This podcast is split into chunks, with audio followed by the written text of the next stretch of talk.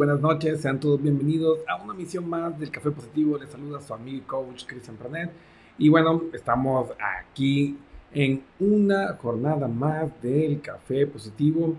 Y pues muy agradecidos con cada uno de ustedes que siempre está compartiendo estos espacios de crecimiento junto a su servidor. Y bueno, en esta semana larga que tuvimos, por cuestiones de, de, trabajo, cuestiones de la vacuna y los efectos secundarios, que no fueron gran cosa, solo un poco de decaimiento, bueno, tomamos una semana para um, recuperarnos y seguir pues en las labores. Se acumularon muchas preguntas y me pareció muy motivante ver cómo el tema de las competencias emocionales ha calado eh, profundo en las personas que han estado siguiendo nuestro trabajo, ya que no es exagerado cuando hablamos que las competencias emocionales son la base de la transformación de nuestro mundo y también de la sociedad en la que estamos viviendo.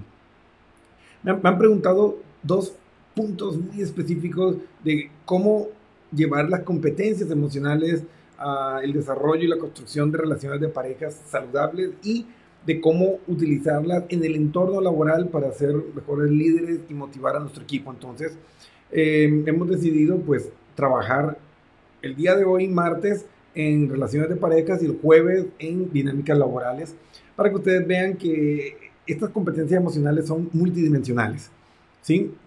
Abarcan todos los aspectos de nuestra vida y pues si nosotros no desarrollamos o trabajamos esas competencias, pues vamos a estar pues dando vueltas eh, constantemente en, en, esa búsqueda del, del, camino correcto, de ese, de, ese quinto elemento que a veces es esquivo para muchos de nosotros. Y hay que entender que cuando tú desarrollas estas competencias emocionales, estas cinco bases, eh, desde la visión de diversos autores, yo he tomado cinco ejes, Goleman utiliza cuatro, con subdivisiones, a la final da lo mismo, pero el principal, que es la conciencia emocional, es la base que abre un mundo nuevo, donde nosotros al poder entender lo que estamos sintiendo, cómo lo estamos sintiendo y lo que sienten los demás, podemos tener conductas menos invasivas, intrusivas con los demás. Entonces vamos a hacer un pequeño repaso sobre este maravilloso tema, pero ahora haciéndole un, un énfasis especial a las competencias enfocadas a las relaciones de pareja. Entonces, bueno, cuando nosotros comenzamos a hablar de las competencias emocionales, pues hay que recordar ese concepto base, ¿no? Donde encontramos que pues una competencia, palabras más, palabras menos, es la capacidad de llevar eh, ciertas conductas y actitudes a la ejecución y la realización con un nivel de calidad y eficacia de una conducta. Entonces, esa es una competencia. Y pues se habla de competencias blandas, pues obviamente cuando hablamos de las competencias emocionales, que hoy por hoy son las más deseadas y las que más buscan los reclutadores y las empresas. Y pues lo que deberíamos buscar también en nuestras parejas y en nuestras eh, relaciones, ya que eh, el felices por siempre sí existe. Y mucho se ha explotado en las relaciones de pareja eh, ese concepto de que no puedes tenerlo todo. Y recientemente estuve viendo una serie, eh, Sex and Life, Sex Life, donde contrastaban eh, la vida de, casados versus esa añoranza de la vida de aventuras y sexo irresponsable que mantenía la protagonista y nos vende una, una, idea cliché, pero que puede ser muy tóxica y peligrosa, sobre que nadie puede tenerlo todo en una relación de pareja. Yo creo que en términos generales nadie puede tenerlo todo si no lo trabajas. Solo que el problema es que aún no logramos comprender que las competencias emocionales son fundamentales para nosotros crear realmente relaciones de pareja completas. Entonces la conciencia emocional es el primer paso. Es decir, entender lo que yo siento, entender lo que siente el de, la otra persona que está frente a mí. Y cuando tú logras entender lo que el otro está sintiendo, no es solo la comunicación verbal, sino estamos hablando de la comunicación no verbal, entender sus gestos, entender el tono de la voz. Y en esta parte, como lo hablamos anteriormente, es fundamental que nosotros hablemos sobre el lenguaje no verbal. no, puede haber una conciencia emocional si nosotros eh, hablar del lenguaje no verbal, porque es esa comunicación que expresa la otra persona más allá de las palabras. Entonces muchas veces tú te puedes encontrar con tu pareja y tú llegas y le dices, ¿cómo estás? Y dice, bien. Y tú sigues, prende la tele, te ves el resumen del fútbol o te pones a hablar con cualquier otra persona porque todo estaba bien. Pero no te diste cuenta que esa microexpresión que yo saqué, por ejemplo, esta es tristeza. Y también nos sirve para ir midiendo cómo está nuestra relación hoy por hoy. En términos generales, hay dos emociones que nosotros deberíamos buscar dentro de las relaciones positivas. ¿Sí? Específicamente, sorpresa, y felicidad. Son las dos emociones que deberíamos buscar. Puede ser solo la felicidad, digamos, la microexpresión, que los risorios suben simétricamente y bajan al mismo tiempo, o puede ser la sonrisa de Uchin, que es una macroexpresión, pero es la máxima manifestación de felicidad. O sea, si tu pareja, si tus hijos sacan esta microexpresión cuando tú llegas, están haciendo un excelente trabajo. Pero si tú llegas y tu pareja está con neutral, o está con tristeza, o está con desprecio, o está con asco, o está con ira, o cualquier de las otras emociones que puede experimentar una persona, pues evidentemente las cosas no están bien. Y si tú te portas negligente, es decir, no actúas, no comienzas a dar espacios de calidad y sentarte y decirle, ok amor, ¿cómo estás? Eh, ¿Qué ha estado pasando eh, en tu día? ¿Cómo te sientes? ¿Hay algo que te gustaría que yo cambiara? hay algo que tal vez está molestado de mí, no me he dado cuenta. Es decir, hacer esa autoevaluación entre, entre los miembros de la pareja, es decir, necesitamos implementar modelos que utilizamos tal vez en, en, la, psicología laboral en nuestra casa, que es una evaluación 360. Es decir, analizar a todas las personas que están implicadas, hablar. O sea, no necesariamente que te vas a sentar y hacer un, un, modelo eh, tal cual como lo hacen en la empresa, pero sí sentarte y hablar con todos los integrantes, sobre todo con tu pareja, que es el, el eje, eh, y preguntarle cómo te estás sintiendo, después tú decirle cómo te sientes al respecto, comentarle qué sientes tú hacia lo que te está comentando eh, y también hacer una retroalimentación sobre lo que tú sientes y piensas sobre él o ella. Entonces, eh, esa evaluación 360 pues nos va a ayudar a comprender la situación actual que estamos y luego de nosotros poder interpretar el lenguaje no verbal de una manera aceptable. No, tenemos que ser eh, expertos ni dedicarse 20 años a investigar el lenguaje no verbal como yo. con 36, 40 horas de un entrenamiento estándar, ustedes pueden leer eficientemente las emociones y comenzar a desarrollar esa conciencia emocional y poder tener un barómetro, tener un termómetro, eh, un sistema de medición en el que tú puedas calibrar cómo está tu realidad en tu vida de pareja. Entonces, una vez que analizamos eh, este punto de la conciencia emocional, donde comienza todo, pues aquí vamos a ver la importancia de los otros aspectos, como la regulación emocional. O sea, la regulación emocional es clave para que una relación de pareja funcione bien. Porque solo cuando nosotros somos capaces de hacer consciente lo inconsciente, como plantea el psicoanálisis, es que nosotros comenzamos a empoderarnos de nuestras realidades. Es decir, los seres humanos en términos generales pasan toda la vida huyendo de sus sombras. Es decir, de, aquellas emociones que le generan malestar, de aquellas em, historias de su pasado que no quiere aceptar, esas partes de ti mismo que no quieres reconocer como propias. Entonces, mientras que nosotros pasemos huyendo de los problemas y de las emociones negativas, entre comillas, es decir, aquellas que nos generan malestar, pero que no por ellos son malas, pues no vamos a poder avanzar en la construcción de un amor real. El amor real, pues tiene que pasar sobre este proceso de poder frenar nuestras emociones, de poder contenerlas y gestionarlas. No me refiero de frenar, de reprimir, porque eso genera malestar emocional y enferma, sino de aprender a regularlas sin contenerlas para no explotar y generar un daño colateral con las personas que decimos amar. Y en ese punto, pues poder reflexionar y volver luego sobre la situación y poder solucionar lo que la emoción está comunicando. Es decir, si estoy enojado, pues no es recomendable que yo hable o me comunique con mi pareja en un estado de un secuestro emocional, es decir, cuando la amígdala está disparando como loca ahí en esa parte eh, de nuestro cerebro, en, esas áreas primitivas de nuestro cerebro.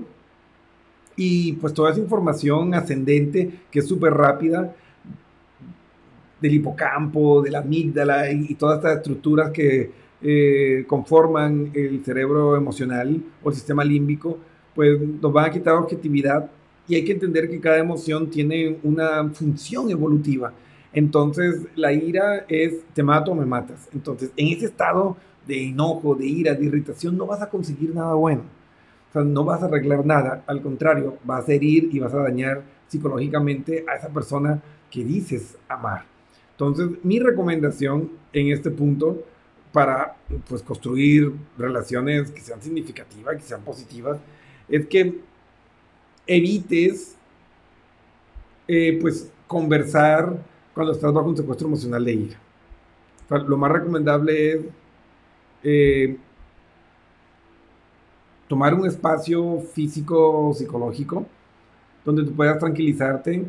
A mí me gusta mucho la bitácora emocional en la que tú escribes lo que estás sintiendo y eso te va a ayudar a que tú luego que la leas en voz alta y te escuches, pues ahí vas a encontrar un significado distinto a lo que estabas viviendo. O sea, es decir, cuando te escuchas en voz alta, dices, uy, eso no se escucha bien o eso se escucha feo. Y te das cuenta que esa versión tuya que se estaba manifestando pues no es precisamente la más asertiva para buscar una solución, que es lo que todos buscamos. Entonces, esa regulación emocional, pues necesita que nosotros, así como ven en la gráfica, que el cerebro esté despierto y nos podamos dar cuenta de qué emoción estamos sintiendo, regulación emocional, y que luego podamos contener esas emociones, darles el espacio para sentirlas y entenderlas, es decir, darle una voz a esa emoción.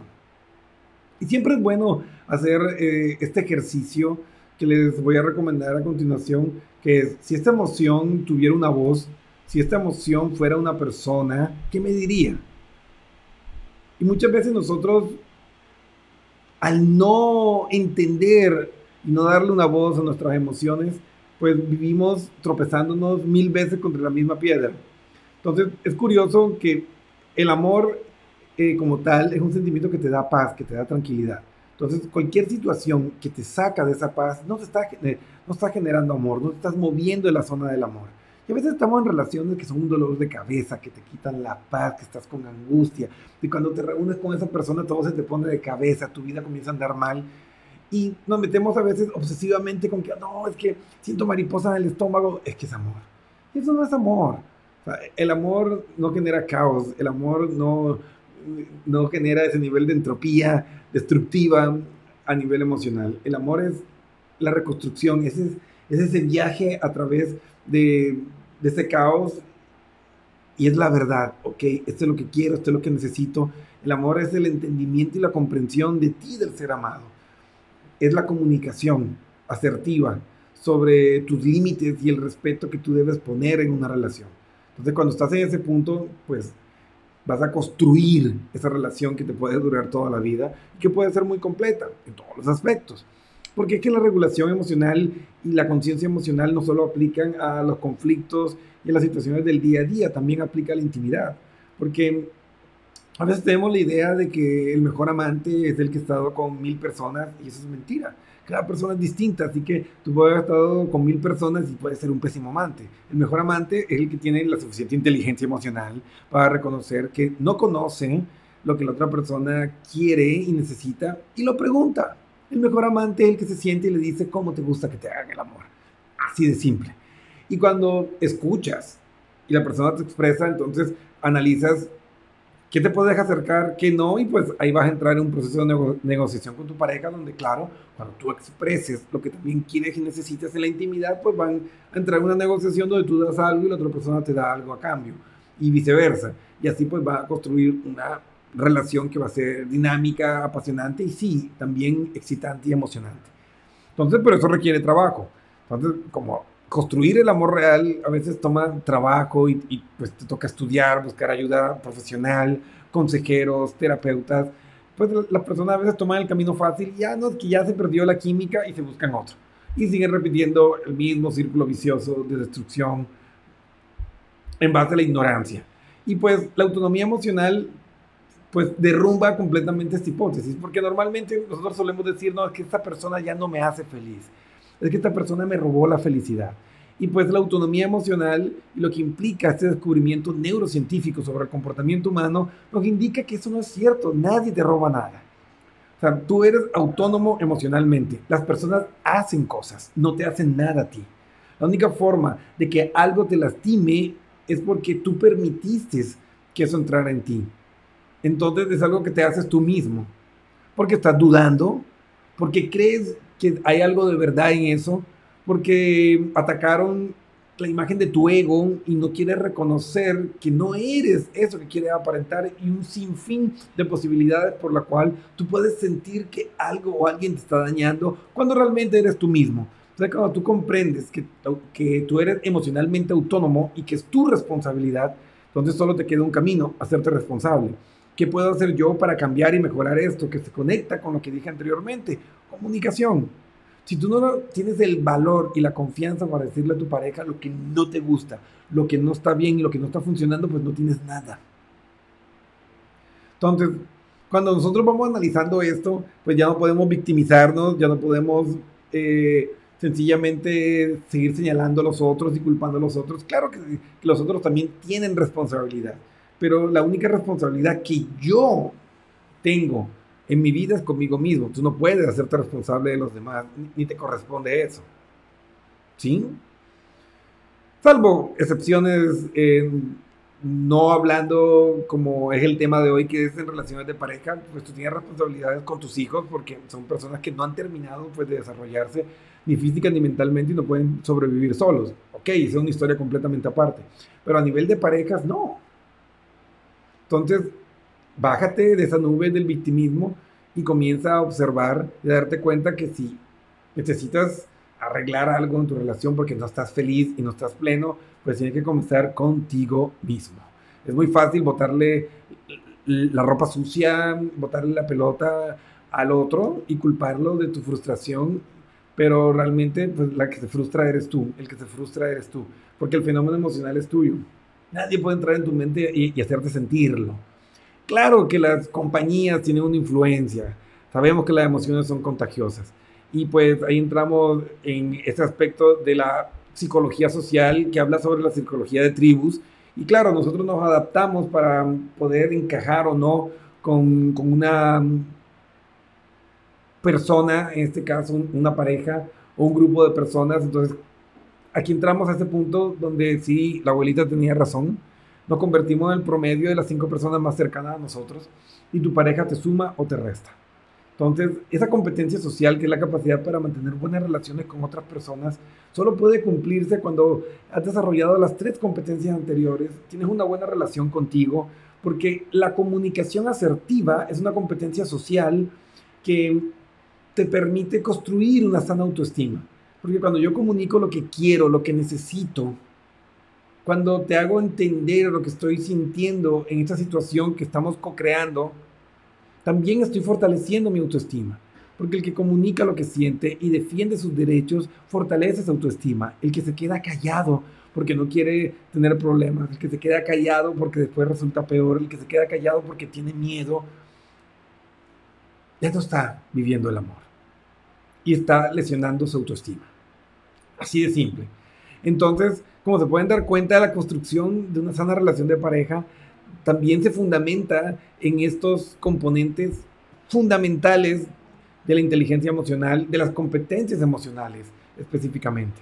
Entonces, para tú construir una relación completa que te pueda durar toda la vida, pues esta última competencia, que es para la vida y el bienestar, pues habla este conjunto de actitudes y actitudes, con C y con P, aptitudes y actitudes, este conjunto de competencias para la vida y el bienestar, pues en resumidas cuentas son la capacidad para adoptar comportamientos apropiados y responsables para afrontar satisfactoriamente los desafíos diarios de la vida, ya sean personales, profesionales, familiares, sociales, todo.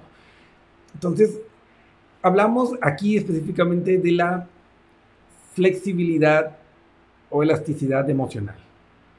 Es decir, esa capacidad para tú adaptarte a los cambios de una manera asertiva de enfocarte en las soluciones ante los cambios, no quedarte enredado en la neura de el pasado fue mejor o y ahora qué va a pasar en el futuro, sino con los pies bien puestos en el, en el presente, aceptar el cambio, sacar el aprendizaje, evolucionar con la situación y crecer.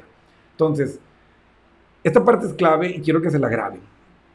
La adaptabilidad emocional, la flexibilidad emocional es un indicador de salud mental. Mientras más flexible, mientras más adaptado al cambio eres, emocionalmente, psicológicamente, estás más sano. Mientras menos flexible, mientras más psicorrígido estás, pues más eh, caótica y enferma terminará estando tu mente. Entonces, analizar todos estos factores y pues entender que una relación de pareja no, no se crea, por lo menos una positiva, de la noche a la mañana, requiere mucho trabajo y sobre todo requiere desarrollar inteligencia emocional. Por eso que yo les comento y siempre hablo eh, con mis clientes, con mis amigos, que es necesario que nosotros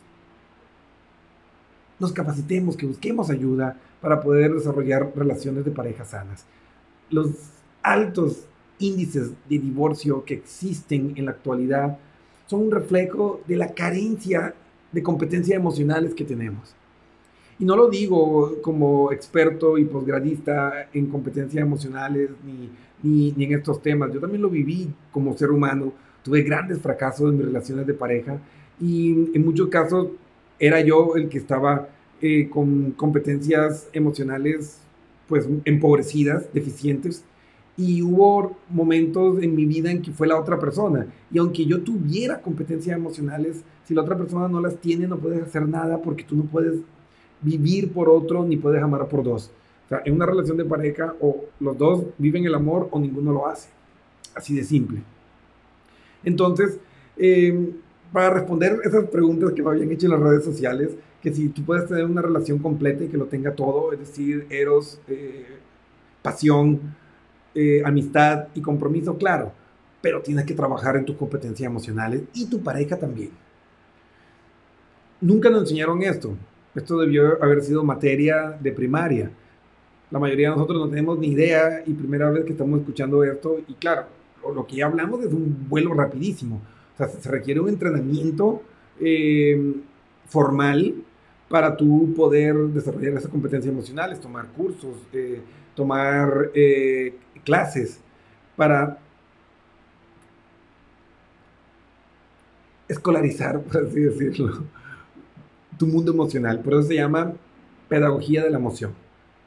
El área que trabaja sobre el entrenamiento de las competencias emocionales. Y es desde la pedagogía, no es desde lo clínico, sino es desde, desde lo educativo. Entonces necesitamos educarnos y educar a, nuestra, a nuestras parejas en competencias emocionales. Y solo así vamos a poder cambiar esta realidad que estamos viviendo todos, bajar ese nivel tan alto de fracasos que hay en las relaciones de pareja.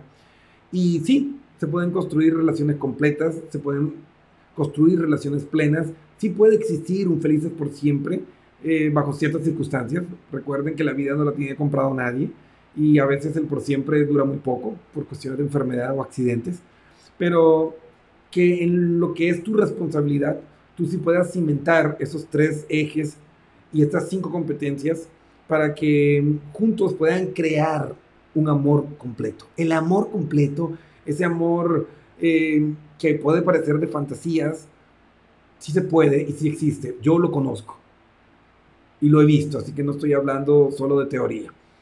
Entonces, lo que sí les digo es que tienen que crearlo. Tal vez exista un mínimo porcentaje de personas que hayan entendido estas competencias emocionales de una manera autodidacta o innata y las haya podido desarrollar y ha tenido la suerte de encontrarse con una persona que también las tenía y ok, lo lograron, pero el 99% de la población mundial necesitamos educación emocional para poder crear relaciones de pareja y familias estables y felices. Así que con esto creo que abarqué todas las preguntas que me habían hecho en la semana anterior y pues a trabajar, a trabajar en esa construcción de las emociones, a trabajar en el mejoramiento de tus competencias blandas, de tus competencias sociales, de tus competencias emocionales y vas a ver que vas a construir relaciones extraordinarias, donde vas a ser muy feliz y sí, puedes vivir un amor de película, una película propia, sin ciencia ficción, pero sí con mucha educación. Si no sabes cómo, si sientes que estás medio atrapado con todo esto, pues recuérdalo, le hemos hablado siempre, busca ayuda. www.pernetpnlcoach.com Tenemos nuestra escuela de emociones donde educamos a parejas, educamos a padres, a ejecutivos, a líderes, para que desarrollen estas competencias y transformen su vida. Es un equipo multidisciplinario, psicólogos clínicos, médicos, máster en psicología, experto en conciencia plena. Sí, se requiere ciencia, se requiere trabajo para construir una mejor vida, para transformar nuestras realidades y crear relaciones de pareja que puedan durar por siempre. No es solo cuestión de fuerza, de voluntad, es cuestión de educación emocional que hay una parte espiritual, que hay una parte intangible dentro de las relaciones de pareja, claro, pero también hay una parte cognitiva porque el amor es mente y corazón. Es decir, intuición y conciencia, conciencia. Así que con esto espero que les quede claro. vayan a la página web, ahí tenemos un montón de artículos, tenemos un montón de blogs, hay la biblioteca donde puedes encontrar información sobre esto y comenzar a aprender.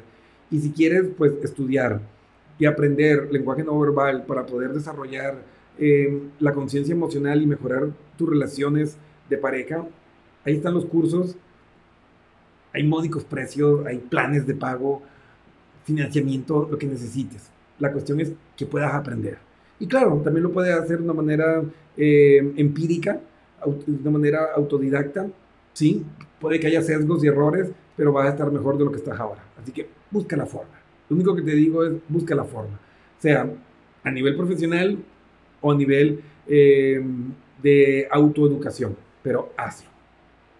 No permitas que eh, e-, esa falta de, de, foco, e-, esa falta de educación emocional acabe tu vida y termine pues poniendo tu realidad en blanco y negro o que termine poniendo tu mundo de cabeza simplemente por miedo a reconocer que necesitamos ayuda y que todos somos ignorantes en algo y que cuando buscas ayuda estás siendo fuerte.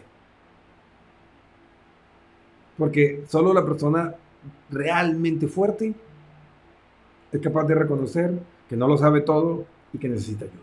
Así que bueno, sin más, pues, espero que haya despejado sus dudas. Eh, pueden, pues, espero que podamos ir respondiendo a todas las preguntas que nos hacen eh, en, los chats y que nos hacen en las transmisiones. Y el día jueves vamos a hablar sobre estas competencias, pero a nivel laboral, para que te des cuenta que estas cinco competencias son la base para ese éxito que siempre has soñado y has anhelado. Bueno, amigos, se despide su amigo y coach Cristian Pernet. Recuerden seguirnos en redes sociales y pues a seguir aprendiendo y navegando este universo emocional.